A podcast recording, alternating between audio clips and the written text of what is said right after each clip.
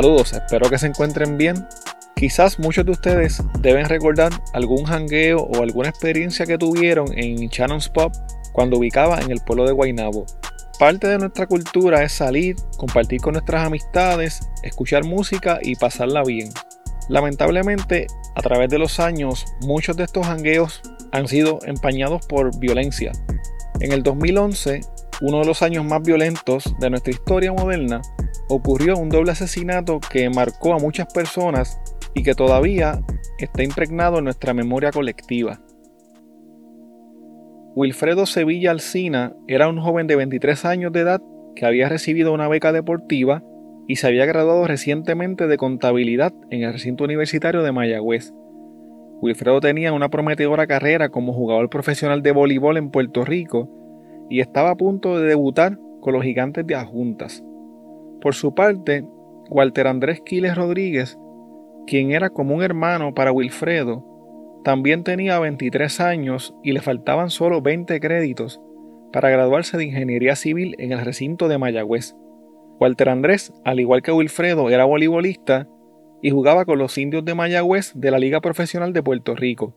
Antes de esto, ambos habían sido parte del equipo de voleibol de la Universidad de Mayagüez.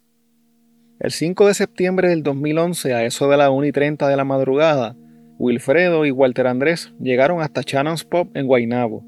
Mientras esperaban en la marginal para entrar al negocio, unos sujetos que iban en el auto de atrás se bajaron, se acercaron por el lado del conductor y acto seguido comenzaron a dispararles. Walter Andrés recibió varios disparos en el lado izquierdo de su cuello, en el hombro, en los brazos, en el pecho y en la espalda. Wilfredo, quien se encontraba en el lado del pasajero, fue herido en el área de la nuca, en la axila izquierda y en la espalda. Ambos jóvenes fallecieron en el acto. Un agente del CIC de Bayamón que estaba trabajando esa noche como guardia de seguridad en el establecimiento escuchó las detonaciones y al acercarse vio un Nissan Máxima con los cristales ahumados saliendo a toda prisa del lugar. Lo único que el guardia alcanzó a ver fueron los últimos números de la tablilla del auto que terminaba en 211.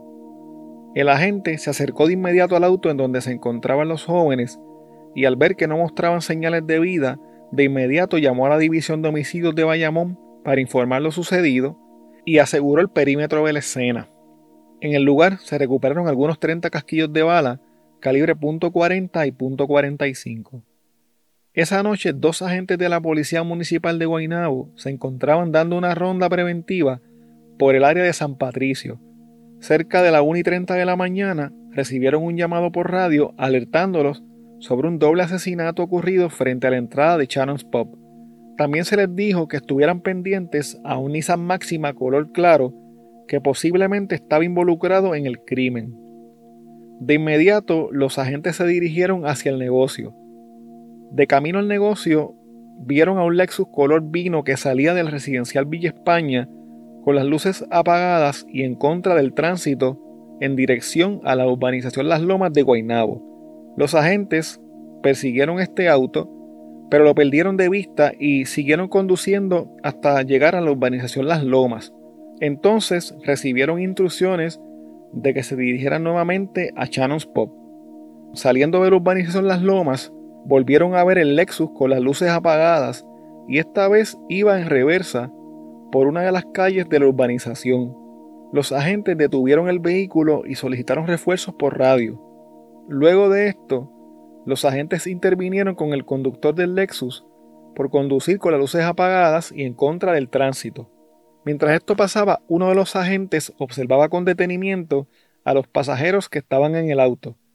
Uno de los pasajeros, según indicó, uno de los agentes más adelante en corte era delgado, tenía el pelo corto, medía unos 5 o 9 de estatura y era de tez trigueña.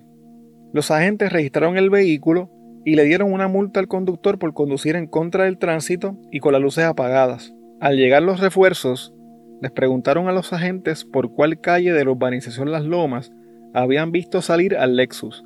Cuando llegaron a la calle, los agentes vieron que en una casa de dos niveles había un Nissan Máxima color gris que estaba estacionado en reversa. El Nissan era de cuatro puertas y tenía los cristales ahumados. Debido a la forma en la que el auto estaba estacionado, Los agentes sospecharon que alguien lo trataba de esconder.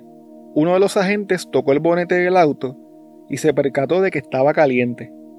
También se percató que tenía un olor fuerte a frenos y salía humo del motor, lo que daba a entender que alguien lo acababa de usar. La tablilla de ese Nissan era HSQ 211. En la residencia se ocuparon varios rifles AK-47 y AR-15, dos pistolas calibre .40 y .45, múltiples cargadores y balas de distintos calibres y hasta un tambor doble de AR-15 con capacidad para 100 balas. También se encontró una cantidad sustancial de crack y de cocaína.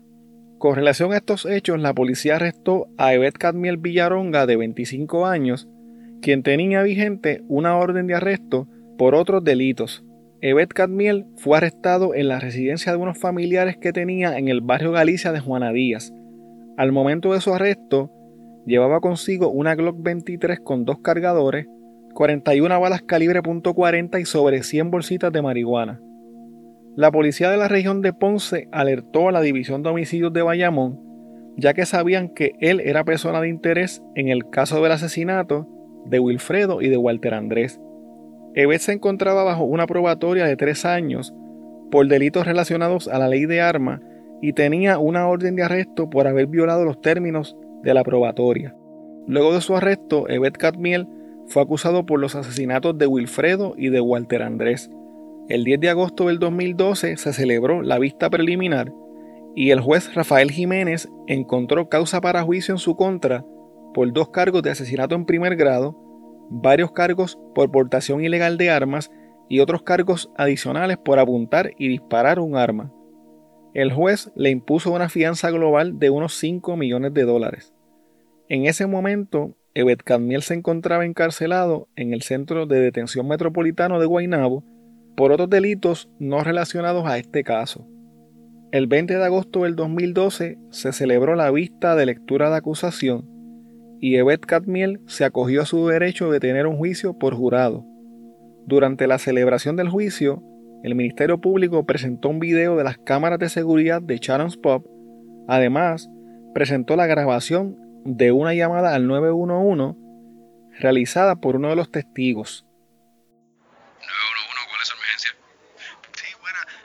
Acaban de matar a una persona en Charan aquí, este, eh, iban en un Altima color oro, 211 HJ211. Esa es la tablilla del carro. Entonces usted ve un Altima.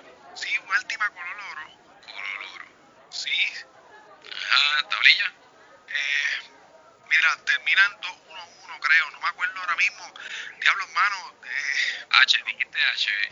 Algo. Sí, HSJ o H pero yo me acuerdo que era 211 era, y era un Altima, un Nissan Altima color oro. HQJ 211 Altima color oro. Sí, exacto. Ok. Toda la gente ya van para el sector. Mira, al frente de Chana Se bajaron tres personas. Eh, eh, uno, uno fue con una corta, las otras dos eran armas de normales este, y mataron no sé si los mataron, ¿verdad? Pero eh, era un carro color oro, eh, un Accord. Eh, el, de el, de otro, el otro carro era un Accord al que le dispararon y ellos iban en un Altima. Un Altima color oro, tablilla. Me dice que vio tres personas. Sí, sí, vi tres personas bajarse. ¿Con armas medias? Bueno, uno de ellos, no, eso vi, una, una de ellas era un arma como automática, corta. Eh, como, pues, pues, porque se escuchaba como, como, que era una automática y las otras eran eh, armas cortas, eh, punto 40, 9, normal, creo yo, no sé, las personas no, no las pude, no las pude distinguir porque estaban en medio de la carretera y, yo llevo flashándole hace rato las luces para que se movieran y de repente yo creía que, que me iban a matar a mí porque se bajaron y pues esto es lo que tengo. Tengo tres personas, Altima color oro, tablilla HQJ211. Tres personas, eh, una automática y dos armas cortas. Sí, exacto, eso mismo, eso mismo. Ok, esto es frente a Shannon's Pub en Guaynabo. Guaynabo, en Guaynabo. ¿Quieres dar tu nombre?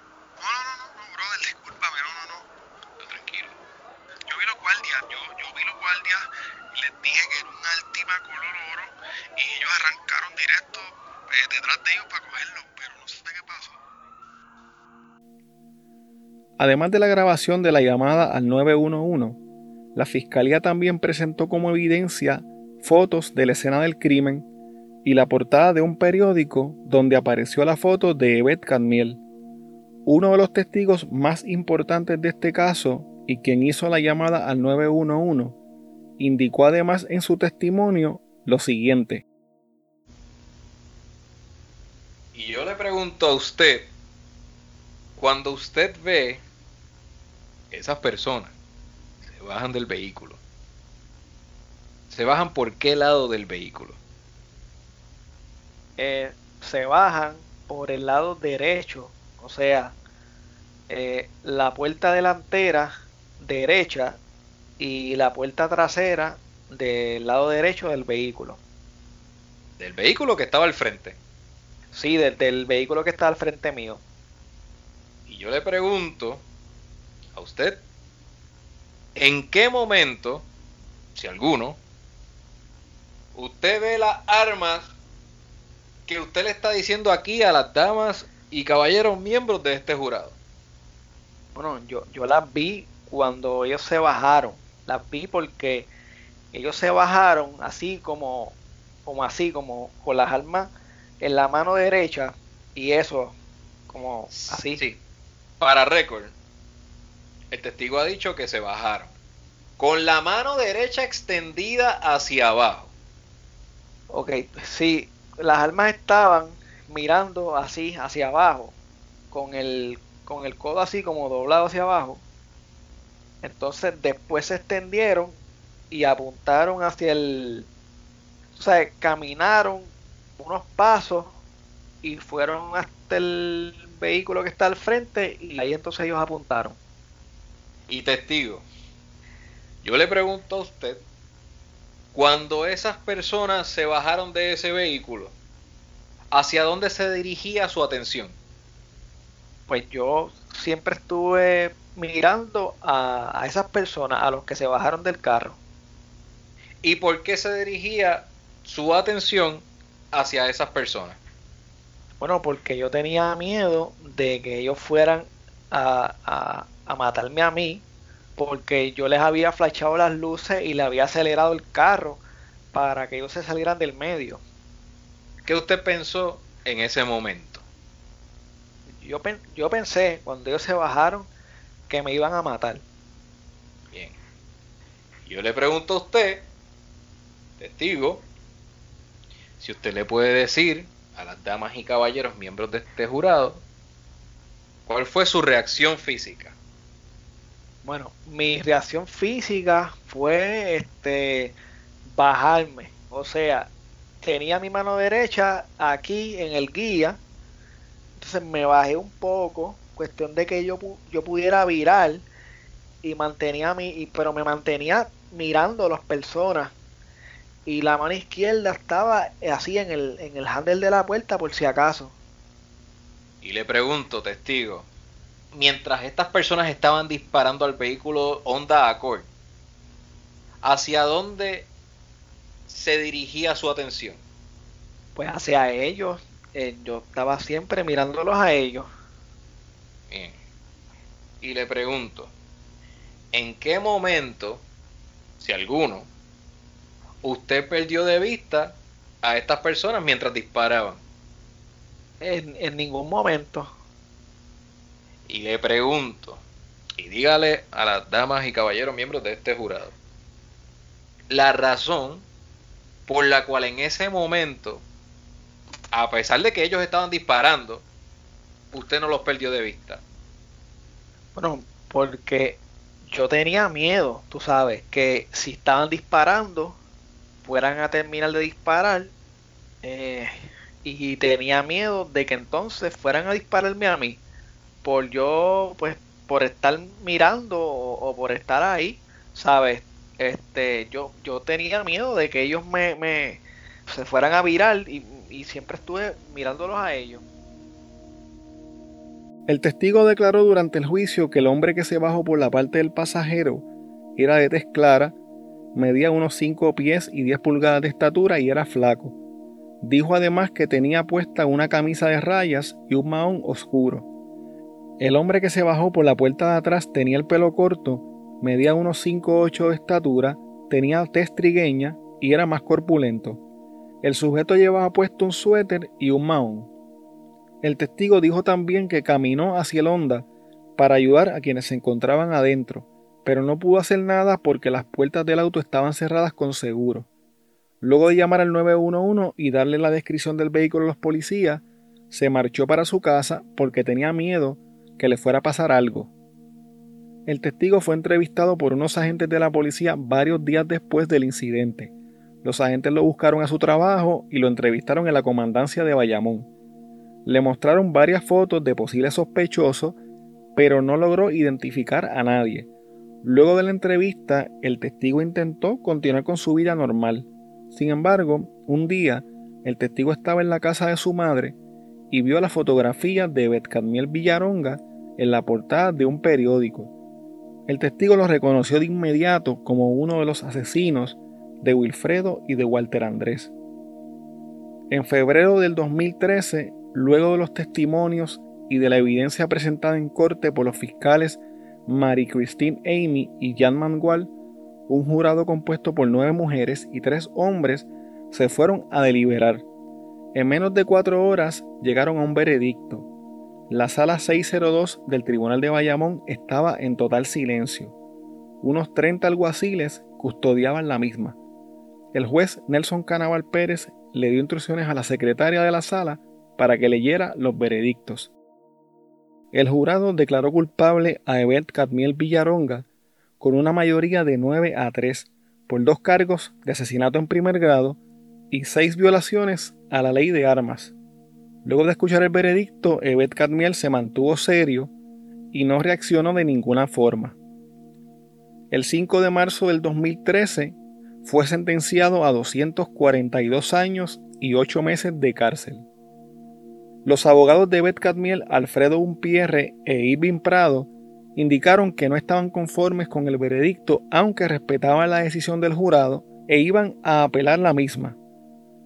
El acusado fue identificada libre, voluntariamente, espontáneamente por un testigo y no tan solo eso, fue identificado con pruebas circunstanciales este, que fue llevada al ánimo de las damas y caballeros miembros del jurado y el jurado entendió que no tenían duda eh, razonable acerca de la identidad del señor Evet Cadmiel Villaronga eh, y su participación protagónica en este caso eh, con los hechos que se le imputaron. ¿Cuál fue la prueba circunstancial? La prueba circunstancial fue una intervención que posterior, minutos después a los hechos, se llevó a cabo por los agentes municipales Kevin Rivera y por Edward, Rivera. Y en adición a eso, obviamente, la prueba circunstancial del dueño de la propiedad donde tenía alquilada Cadmiel Villaronga, que casualmente desde la fecha de los hechos nunca más apareció en esa casa, nunca terminó el contrato de arrendamiento y no se supo más de él hasta que finalmente fue arrestado muchos meses después en Juanaví. Ante el Tribunal de Apelaciones, los abogados hicieron varios señalamientos de errores que a su entender se cometieron durante el juicio y que afectaron a su cliente. El primer error señalado por la defensa alegaba que la forma en la que se logró la identificación de su cliente como responsable del delito fue sugestiva y violatoria de los derechos constitucionales de su cliente. El primer error señalado por la defensa alegaba que la forma en la que se logró la identificación de su cliente como responsable del delito fue sugestiva y violaba los derechos constitucionales de su cliente. El segundo error que señaló la defensa fue que los testimonios de los principales testigos del caso eran inverosímiles, acomodaticios y contradictorios respecto a la forma en que ocurrieron los hechos y de nuevo recalcan que la identificación de su cliente era contraria a derecho.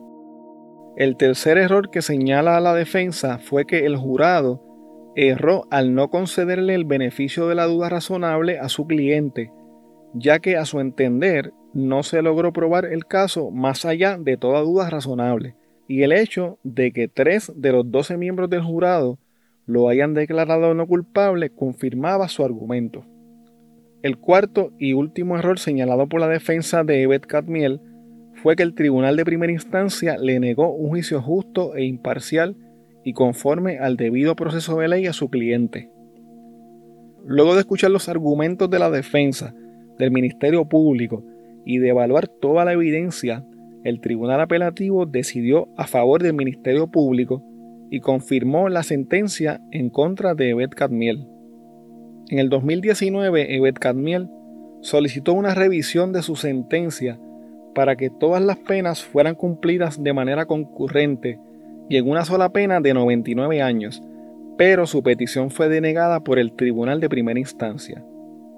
Finalmente, el 30 de junio del 2020, acudió ante el Tribunal de Apelaciones para solicitar la revisión de su sentencia, pero el apelativo confirmó la decisión del Tribunal de Primera Instancia.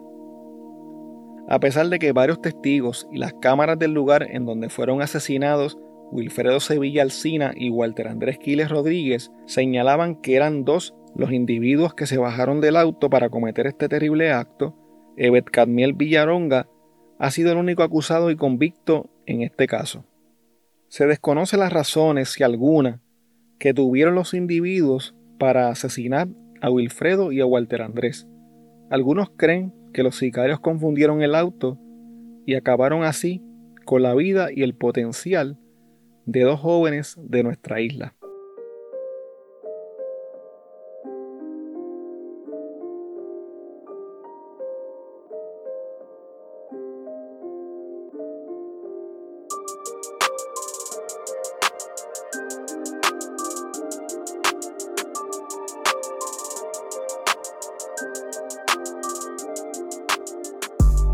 Bueno, hasta aquí el episodio de hoy. Recuerda que puedes contactarnos a través de crimepodpr.com. Síguenos en Facebook, Instagram y Twitter como CrimePodPR, en donde estaremos subiendo contenido relacionado a los temas con los que vamos a estar trabajando y sobre noticias de casos criminales principalmente. Recuerda también suscribirte a este podcast en tu aplicación favorita para podcast y compartirlo con las personas que conoces. También puedes apoyarnos a través de patreon.com diagonal crimepodpr en donde vas a tener acceso al contenido que utilizamos para poder hacer las investigaciones, como por ejemplo documentos, enlaces, fotos adicionales a las que subimos a las redes, videos, análisis de los casos, entre otras cosas que vamos a estar añadiendo poco a poco. Quiero agradecer a Rubén Ahmed por haber participado en este episodio. A Rubén lo pueden seguir en su canal de YouTube, Rubén Ahmed, o en cualquiera de sus redes sociales como Rubén Ahmed. Muchas gracias y hasta la próxima semana.